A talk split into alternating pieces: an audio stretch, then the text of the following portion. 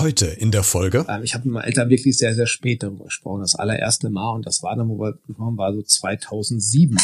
Ähm, da fing das Ganze an und da habe ich die Sachen erstmal rausgelassen und der endgültige Schritt, da sage, hey, ich, ich mache wirklich den Strich unter meinem männlichen Leben und ich möchte ganz als Frau leben, war dann tatsächlich auch erst 2015. Und das habe ich dann auch meinen Eltern auch erst dann in dieser Konsequenz mitgeteilt. Und deswegen kann ich dann ähm, die Reaktion von meiner Mutter sehr gut nachvollziehen, verstehen, ähm, weil mit dem, wie sie, wie wir miteinander heute umgehen, ist das natürlich auch eine Sache, wo sie Fragen stellen, warum konnte sie das uns nicht sagen? Ich, ich sage mal, ich konnte es einfach nicht, hatte auch meine Angst davor. Hallo und herzlich willkommen zu dieser neuen Podcast-Folge. Ich bin Anastasia, heißt ein Dokumentarfilm über eine Frau bei der deutschen Bundeswehr.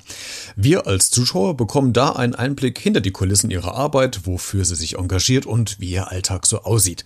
Jetzt wirst du vielleicht denken, okay, das ist ganz informativ und nett, aber was ist jetzt das Besondere an der Geschichte? Nun, Anastasia ist nicht immer eine Frau gewesen, sondern war früher ein Mann. Mit ihr spreche ich heute darüber, was sie in der Vergangenheit für Erfahrungen gemacht hat, warum sie sich für den Schritt entschieden hat und wofür sie kämpft. Das alles unter anderem jetzt hierbei. Beredet. Der Talk mit Christian Becker. Heute zu Gast ich bin Anastasia, ich bin 45 Jahre alt, ähm, bin selbst eine Transaktivistin, bin seit 26 Jahren bei der Bundeswehr und wer sich über die tiefe, tiefe Stimme wundert, ich bin auch transsexuell und keine Angst, das ist keine Krankheit, das ist nicht ansteckend. Anastasia, äh, vorab ein paar Daten, um dich ein bisschen besser kennenzulernen und äh, du kannst mich jederzeit korrigieren, wenn ich jetzt was Falsches sage. Äh, du hast äh, Grundwehrdienst geleistet, danach als äh, Soldatin auf Zeit äh, gearbeitet, anschließend eine Offiziersausbildung gemacht. Dein äh, Papa war auch bei der Bundeswehr, also der Fokus lag anscheinend schon lange in Richtung Bundeswehr. Ab wann war denn für dich aber klar, dass du Karriere bei der Bundeswehr machen willst? Na, ich glaube, die Idee dazu, Karriere zu machen bei der Bundeswehr kam daran, als man gemerkt hat, dass einem A, das nicht nur Spaß macht, sondern auch der Spaß sich auf die Leistung überträgt und die Leistung auch von anderen gesehen wird. Mhm. Und dann werden einem ja Optionen eröffnet. Und so ist das dann immer mehr dazu gekommen, wo ich sagte, ja, das ist der, der Arbeitgeber, dem ich bleiben möchte. Mhm. Und ähm, dann sagt man, da kann man sich auch für ins Zeug legen. Und das habe ich die letzten Jahre sehr gerne gemacht und dann kommt zumindest im eigenen Empfinden eine Karriere bei raus. Mhm. Deine Geschichte, auf die wir gleich noch ein bisschen intensiver zu sprechen kommen, das hat ja in den Medien ja ziemlich hohe Wellen geschlagen und für ein, äh, auch ein großes Echo und Interesse an deiner Person ja auch gesorgt. Unter anderem hat auch die Washington Post über dich berichtet, das fand ich ganz interessant, als erste Transgender-Kommandeurin, glaube ich, wenn, wenn ich es richtig in Erinnerung habe.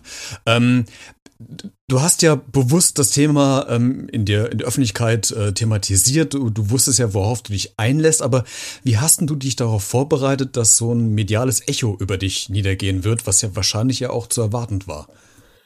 Ähm, ja, das klingt jetzt vielleicht sehr naiv. Gar nicht.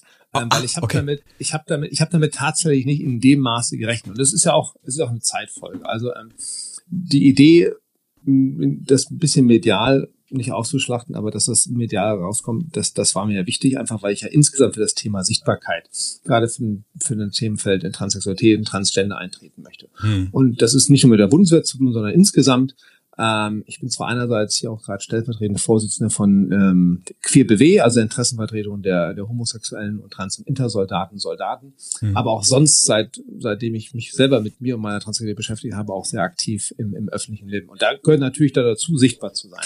Und, und so kam das ein. Also das ist so mehr von vom einen zum anderen gekommen. Ähm, das hat sich so gegenseitig bedingt. Und ich habe damit gelernt, dann laufen zu lernen ganz schnell. Ähm, und ähm, ja, dann habe ich mich mit der Rolle sehr schnell abgefunden, die in meisten Fällen auch eine positive Rolle ist, mhm. nämlich einfach das Thema zu sprechen, ähm, Aufklärungsarbeit zu leisten und auch aktiv äh, für die Community etwas zu tun und positive Veränderungen zu bewirken. Einerseits innerhalb der Bundeswehr über QueerBW, aber als auch wenn es die Möglichkeit gibt, dann lasse ich ja nicht aus, auch gerade mit Blick auf ähm, Veränderungen wie zum Beispiel im transsexuellen Gesetz, auch da öffentlichkeitswirksam zu agieren. Hm. Ähm, dass das nicht immer einfach war mit den Medien, habe ich dann auch über die Jahre gelernt. Aber wie, wie überrascht war man dann, wenn zum Beispiel die, die Washington Post, ich meine, das ist ja eines der, der größten Blätter in den USA, also, äh, über also da, berichtet. Da, da war ich sehr überrascht. Also da war ich sehr überrascht. Das kam, glaube ich, über das Ministerium, die mir gesagt haben, übrigens, ähm, die Washington Post würde gerne mit dir sprechen.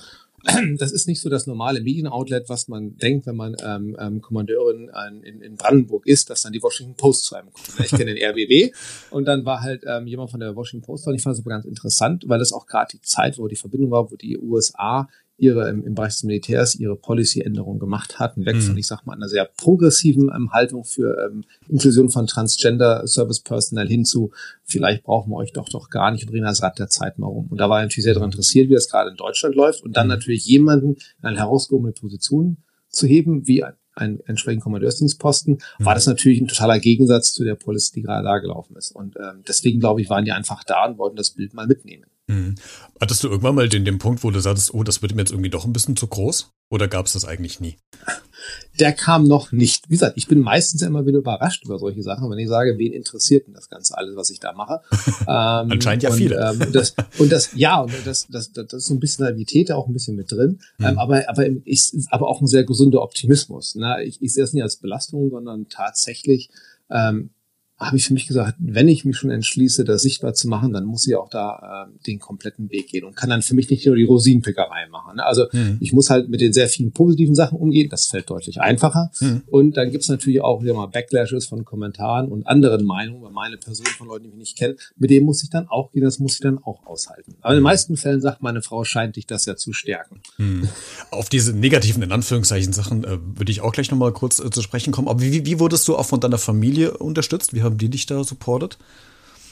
Ja, total toll. Ne? Also meine Mama, mein Papa, die, ähm, also ich weiß nicht, ob sie Beifall klatschen hätten wollen, aber die, das Wichtigste war einfach, dass sie gleich gesagt haben, ja, das ändert nichts und ähm, wir werden mit dir lernen, was das heißt, diesen Weg zu gehen und wir sind für dich die ganze Zeit da, unterstützen dich. Und das ist bis heute, hält das wahr und das ist total schön. Hm. Deine Mutter hat in einem Interview mal gesagt, weil ich gelesen habe, Zitat, ähm, dass es weh tat, dass sie vorher oder dass du vorher nichts gesagt hast. Ähm, wenn wir so ein bisschen persönlich werden, wenn es okay ist, ab welchem Zeitpunkt, ja. wenn man das überhaupt denn sagen oder festmachen kann, konntest du denn offen darüber reden? Uff. Ähm, ja, das, das ganz spät. Ähm, das hatte meine Mutter auch mal in einem Interview gesagt, als sagte, ne, ähm, so fünf vor zwölf, ne, da fängt es an, aus ihr rauszuquellen, was sie gerade betrifft oder belastet oder berührt. Mhm. Ähm, ich habe mit meinen Eltern wirklich sehr, sehr spät darüber gesprochen. Das allererste Mal, und das war dann, wo wir gekommen war so 2007. Ähm, da fing das Ganze an. Und da habe ich die Sachen erstmal rausgelassen. Und der endgültige Schritt, da sage, hey, ich, ich mache wirklich den Strich unter meinem männlichen Leben und ich möchte ganz als Frau leben, war dann tatsächlich auch erst 2015. Mhm. Und das habe ich dann auch meinen Eltern auch erst dann in dieser Konsequenz mitgeteilt. Und deswegen kann ich dann ähm, die Reaktion von meiner Mutter sehr gut nachvollziehen und verstehen, ähm, weil mit dem, wie sie, wie wir miteinander heute umgehen, ist das natürlich auch eine Sache, wo sie Fragen stellen, warum konnte sie das uns nicht sagen? Ich, ich sage mal, ich konnte es einfach nicht, hatte auch meine Angst davor. Mhm. Und ähm, das ist ja eh dieses Thema Angst vor Verlust, ähm, diese Perzeption, die man hat von seinem Umfeld, die man nicht bestimmen kann, weil ein Coming Out, ein eigenes, hat ja immer seine Risiken dabei und du sagst es und da musst du mit dem leben, was da kommt. Und wir hoffen natürlich alle auf positive ähm, ähm, ich sag mal, Ergänzung zu der, zu der Geschichte, die man sich selber schreibt. Mhm. Ähm, aber wenn ich rausgucke, da ist ja nicht überall eine Friede, Freude, Eierkuchen, sondern da gibt es auch ganz andere, andere Aspekte. Das heißt nicht, also es ist wahnsinnig schwierig gewesen und ich kann den Satz meiner Mutter sehr gut verstehen. Mhm. Aber habt auch keine gute Antwort drauf, warum ich es nicht besser hätte machen können. Mhm. Ähm, bereits in der Jugend hast du auch mal in einem, in einem, anderen Interview gesagt, als du in den USA warst, dass du da gemerkt hast, dass äh, in Anführungszeichen etwas anders bei dir oder mit dir ist. Äh, kannst du jetzt rückblickend sagen oder versuchen zu erklären, was dieses Anderssein damals war? Ja, das ist ganz einfach. Also ähm, das, ich, ich hätte mir, ich, ich habe den Begriff Trans oder Transgender nicht benutzt, aber wie gesagt, wenn du dich mit 16 im Kleiderschrank deiner Mutter wiederfindest und die Kleider von dir anziehst, da stellst du dir schon mal hin und wieder ein paar Fragen zu deiner eigenen Orientierung. Ja. Sowohl der sexuellen Orientierung im Sinne davon, ne, was ist meine, was ist meine sexuelle Orientierung? Ja. Und auch die andere, was ist, was ist eigentlich mein Geschlecht als solches? Allerdings nicht so reflektiert, wie ich das heute sprechen würde. Mhm. Und ähm, das war für mich auch lange Zeit wirklich sehr, sehr schwierig, weil ich es einfach nicht einordnen konnte. Wie gesagt, ich habe ja schon am Anfang, als ich 45 bin, also es war so alles hier so ne, Ende der 80er, Anfang der 90er, wo ich das durchgemacht habe. Ich sage immer so netterweise, da hat das Internet noch komische Geräusche gemacht, ne? ganz viel eintippen und Information. Also und das Thema war ja auch gar nicht so präsent, also ja. fand ich damals nicht. Und immer wenn ich etwas gefunden hatte dazu, sei es in Talkshows oder so weiter und so fort, ja. dann war das immer sehr stark negativ besetzt. Mhm. Und da hatte ich auch mit 18 keinen Bock mehr, etwas einzulassen, was was was jeder als merkwürdig oder pervers oder das geht ja gar nicht oder was tust du all den anderen Menschen am Leben denn damit an? Also es war nicht immer so nach dem Motto, mit diesem Schritt befreist du dich und lässt dein kannst selbst du sein, sondern es kam eben auch vor, oh Gottes Willen, was tust du und allen anderen Menschen damit ein? Ne? Mhm. Und als ich dann später auch verheiratet war, kamen diesen Fragen ja auch wieder. Also nicht böse von meiner Ex-Frau damals, mhm. ähm, aber auch so, wenn du denkst, okay, äh, äh, wenn ich das leben will, kann ich dann meine Ehe aufrechterhalten, was tue ich denn dann meiner Ehefrau als solches an? Mhm. Also dieses ganze Thema war immer sehr mit viel Schuld belastet. Und da dann einfach für sich zu sagen, ja, ich, ich mache mal hier den, die, die Exit-Option zu mir selber, ähm, dann hast du erstmal das Gefühl, das ist ja voll egoistisch, was du machst. Mhm. Ja? Mhm. Und ursprünglich ähm, heißt du ja oder hieß du ja Mark äh, Beef. Ah! Ja, ich weiß, du, du das ah! hörst du nicht gerne, aber ich muss, weil ich im Tagesspiegel, oh, ja, auch wenn es wehtut, dann müssen wir es mal kurz durch. Im Tagesspiegel vom 7.12.2017 äh, 2017 äh, hast du ja. gesagt, das war ich nie. Und äh, dieser, dieser Satz, äh, der hat mich richtig aufhorchen lassen und dann habe ich mir lange drüber Gedanken gemacht, weil ich mir so äh, vorgestellt habe, ich meine, ich bin jetzt nicht in der Situation, wo du jetzt bist oder warst, aber gab es diesen Mark tatsächlich nie, weil du hast ja Du bist ja als Mark auf die Welt gekommen. Du hast ja ein Leben vorher gehabt. Du hast jetzt ja auch eins. Aber diese, dieser Satz, das war ich nie, das ist ja ein ziemlich starker Satz. Und das ist für Außenstehende wie mich, glaube ich, fast gar nicht vorstellbar oder, oder, oder greifbar. Kannst du mir das nochmal irgendwie erklären oder so? Ich, ich, ich komme jetzt mal wieder was du vorher sagst, wie sehr beschäftigt mit Medien. Ich hatte mal meine Interviews vorher durchlesen, was ich gesagt habe. Nein, ähm, okay. ähm, nein, der Satz ist, ist auch gar nicht falsch. Der ist vielleicht ein bisschen aus dem Kontext gerissen. Ja. Ähm, die Person gab es natürlich wahrnehmbar nach außen war das, aber innen für mich war das, war das wohl nicht. Das war, ich will nicht auch nicht sagen, dass es eine Rolle gespielt hat, aber, aber es fehlte da immer etwas dazu. Hm. Und Anastasia, Anna, die gibt es, die ist real, in, in, in Gänze, nach innen und nach außen. Hm. Ähm, Marc wurde viel wahrgenommen. Ähm, ich sag mal, aber, aber da war ich ja nicht mit meiner ganzen Person raus, ne, weil ich Nein, also ist, du merkst ja schon, das ist sehr schwer zu erklären. Hm. Ähm, ich will nicht sagen, dass ich eine Ro Rolle kreiert habe oder so, aber ähm, das, was nach außen dargestellt wahrnehmbar war, nicht die Person, die ich innen drin fühlte. Und deswegen sage ich immer, das ist nicht die wahrhaftige Person, die es dann sagen. Das, was die meisten Menschen wahrgenommen, das war nicht wahrhaftig, wie ich bin. Hm. Und ähm, das ist auch die Schwierigkeit daran, dass dann über die Zeit raus, also vor allem, wenn du dann jahrelang so lebst. Mhm. Ähm, deswegen war das Leben keine Lüge, um Gottes Willen. Ne? Alle Handlungen sind entsprechend da, aber das war nicht 100 Prozent in keinster Weise ich. Mhm. Jetzt bist du ja in der Lage, in der wir nicht sind, äh, nämlich, dass du äh, dir einen Frauennamen aussuchen kannst, weil normalerweise bestimmt das ja die Eltern. Kannst, kannst, du dir auch machen. Da, das stimmt, aber. das ist richtig. Äh, normalerweise bestimmen es ja die Eltern, aber wieso hast du dich jetzt für diesen Namen Anastasia entschieden? Hätte ja auch irgendein anderer sein können. Ja, ist es aber nicht. Ne? Ähm, es ist übrigens total schwierig. Ne? Also wenn man sich das überlegen muss, einen eigenen Namen zu suchen. Ich habe das auch nochmal, als ich tatsächlich den Antrag dann 2015 geschafft, die Vornamensänderung im Rahmen mit der Person schon zusammen überlegt, ob ich den Namen nicht schon die ganze Zeit für mich geführt hat, nämlich Anastasia, mhm. die tatsächlich halten möchte. Mhm. Ähm, es, der Name entspringt meiner Highschool-Zeit tatsächlich in den USA, wo mich meine Klassenlehrerin oder uns alle sehr viel durch russische Literatur gequält hat. Und das einzig Annehmbare, was ich mir von Dostoevsky und Tolstoi gemerkt habe, wenn das überhaupt noch stimmt, so war, dass sie sehr lange Bücher geschrieben, die sehr schwermütig waren. Ja. Aber eine Schönheit war immer drin, das war dieser Name Anastasia. Und den fand ich einfach sehr schön. Das hat mich immer getragen, die Literatur, sage ich immer so scherzhaft. Ne? Und daher kam der. Und es gab immer mal den Punkt, ähm, wo ich in meinen vielen Welten gelebt habe. Das eine war auch so eine virtuelle Welt. Ne? Und weil wir so ein Forum mich anmelden musste oder wollte, vielmehr wollte, und da musste halt so, so einen Namen geben. Und ich hatte keinen Bock auf irgendwelche komischen. Und habe gesagt, jetzt gibst du doch einfach mal einen Namen, ne? suchst du mal einen aus. Und da ist, mhm. da kommt, dann habe ich mich für Anastasia entschieden. Und den hatte ich halt dann schon so ganz lange. Und der ist dann wirklich ein Teil von mir geworden, also für mich nach innen drin, auch wenn den viele gar nicht kannten. Mhm. Ähm, und somit war das, als ich sagte, ich heiße Anastasia oder ich heiße Anna, das war für mich ein ganz normaler Vorgang, weil ich den, den Namen schon seit ach, keine Ahnung, wie lange dann schon, aber schon seit sehr vielen Jahren hatte. Mhm. Und das war ich. Und da war für mich da sehr viel Identität schon mit drin und sehr viel Persönlichkeit. Für alle anderen war es neu. Mhm. Aber die mussten damit dann lernen zu leben. Absolut. Du hast dich in der Vergangenheit ja dann auch für eine äh, geschlechtsangleichende Operation entschieden. Und äh, wenn ich da persönlich nachfragen darf, du kannst immer wieder sagen, wenn es zu persönlich wird. Äh, wie viel Angst hat man eigentlich vor so einer äh, nicht mehr rückführbaren Entscheidung? Oder ist es vielleicht auch eine Art äh, Erlösung, die man mit, mit Vorfreude entgegensieht? also ich weiß nicht, wie viel Angst Mann davor hat, ne? Aber ich hatte keine. Tatsächlich ähm, gar nichts? Nein, nein, nein, tatsächlich nicht. Und das ist, das ist schon jetzt, also Respekt davor, ja, ne? wie vor jeder anderen Operation, wenn man eine hatte, auch. Ne? Ja. Wer liegt sich schon gerne unter Narkose und ist es so halt. Hm. Und ähm, ich hatte mich auch notwendigerweise mit den Risiken und Nebenwirkungen so schön beschäftigt, weil auch meine Chirurgen gesagt sie setzen sich damit auseinander, was die Risiken sein können, weil die gehen, weil sie einfach wollten, dass ich halt sehr verantwortungsbewusst diesen Schritt mache. Aber Angst war nicht dabei. Also ich hatte ähm, ich hatte gehofft, dass alles gut geht und keine Komplikationen kommen und das, das war bei mir auch so. Aber für mich in meinem Inneren wusste ich, ich möchte diese angleichenden Maßnahmen haben, weil dann die Stimmigkeit auch körperlich für mich kommt. Und damit war sehr viel an, an, an, an Angst war damit genommen. Ne, und dann war einfach nur noch positive Hoffnung und ähm, ich habe tatsächlich diesen Tag hinersehen, wo ich dann auch wusste, ähm, jetzt fängt auch dieser Teil des Prozesses an. Jetzt kommt auch fängt an, diese Sache stimmig zu werden, mein Körper, der, den ich so nicht immer für mich wahrhaben wollte oder, oder ganz wahrnehmen konnte. Mhm. Und deswegen war das wirklich angstfrei. Ne? Und ähm, dann war es noch so ein bisschen, wie man es macht, eine rationale Entscheidung, was eine ich habe da auch, was willst du auch viel abwägen? Es gibt mhm. ja keine Alternative dazu. Ich kann ja, ja, ja klar. für mich war nicht ja. die Alternative, für mich war nicht die Alternative zu sagen, ich mache Plan B, den es nicht gibt, ne, ja. oder ich lasse die OPs sein. Ja. Ähm, ich hatte einfach sehr viel Vertrauen in meine Chirurgin. Okay.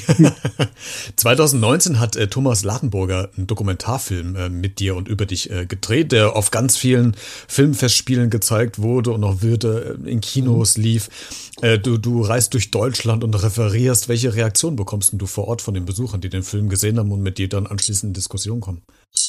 ähm, durchweg positive und sehr schöne ähm, und immer eine ganze Menge. Das ist, das ist das, was mich dann auch immer wieder begeistert, auch da trägt.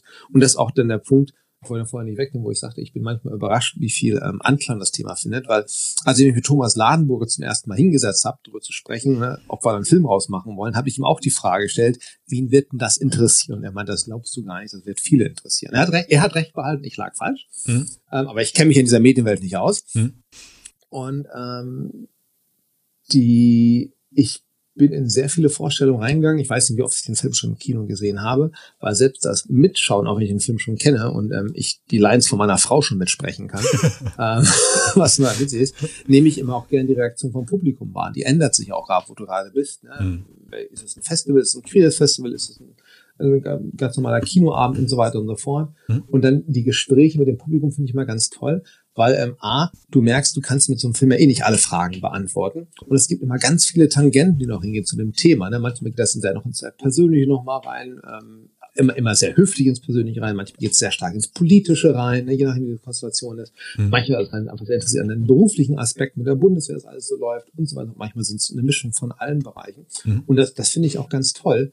Und ähm, da nehme ich auch für mich auch immer noch sehr viel Ansporn, wo ich denken kann, okay, das sind Fragen, die man nochmal besprechen muss, die man nochmal für beantworten kann, die auch für meine andere Arbeit, für die aktivistische wichtig sind, die ich entweder mit in Queer BW reinnehme, in unsere, in unsere Interessenvertretung oder auch so für mich persönlich rein in meine Aktivitäten, weil die bringen mich auch weiter nach vorne. Auch da kommen Fragestellungen, über die ich so noch nicht nachgedacht habe. Hm. Und wenn ich das noch sagen darf, was ganz schön ist, ist mal dann, und das ist der Punkt, wo ich denke, warum das, ich merke schon, warum das so wichtig ist, wenn dann Säulen kommt, sagen vielen Dank.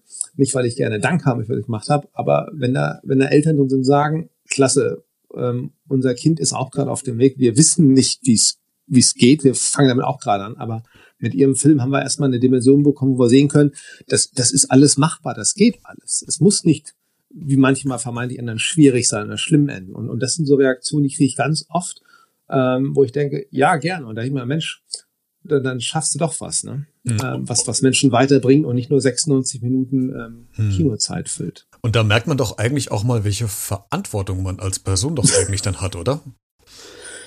Uff, äh, ja.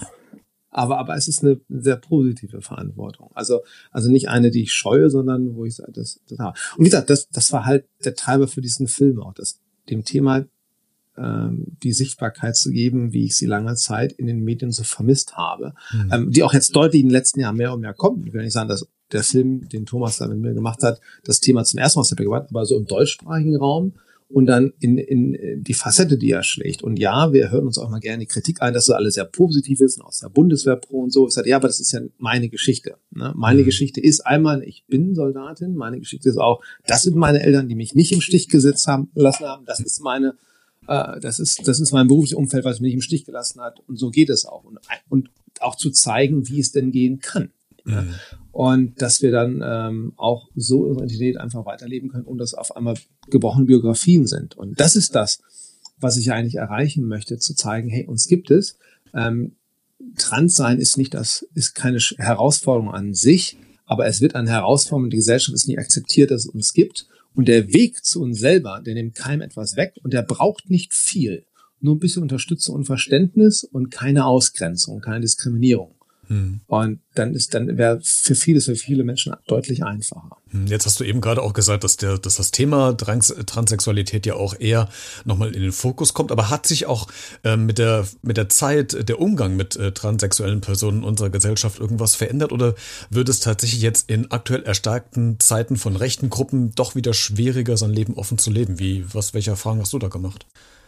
Also ich, ich, hoffe nicht. Ähm, ähm, ich hoffe nicht. Ähm, ich beobachte die politische Entwicklung ne, insgesamt in Europa immer, wie, wie, viele andere Aktivisten, alle anderen Aktivisten auch. Wir diskutieren das auch gerade auch sehr stark bei uns im Verein, nicht mit Blick nur auf die Bundeswehr, sondern insgesamt da. Hm. Ähm, und das ist natürlich schon die Frage, die ich mir stelle. Auf der anderen Seite, jetzt hatten wir am ähm, 31. März, den Transgender Day of Visibility. Mhm. Und ich glaube, wenn man sich da mal die Internetbeiträge anguckt, die über die Zeit hochkommen, sind das, das sind wahnsinnig viel ist da los. Das Thema hat sehr viel Aufmerksamkeit.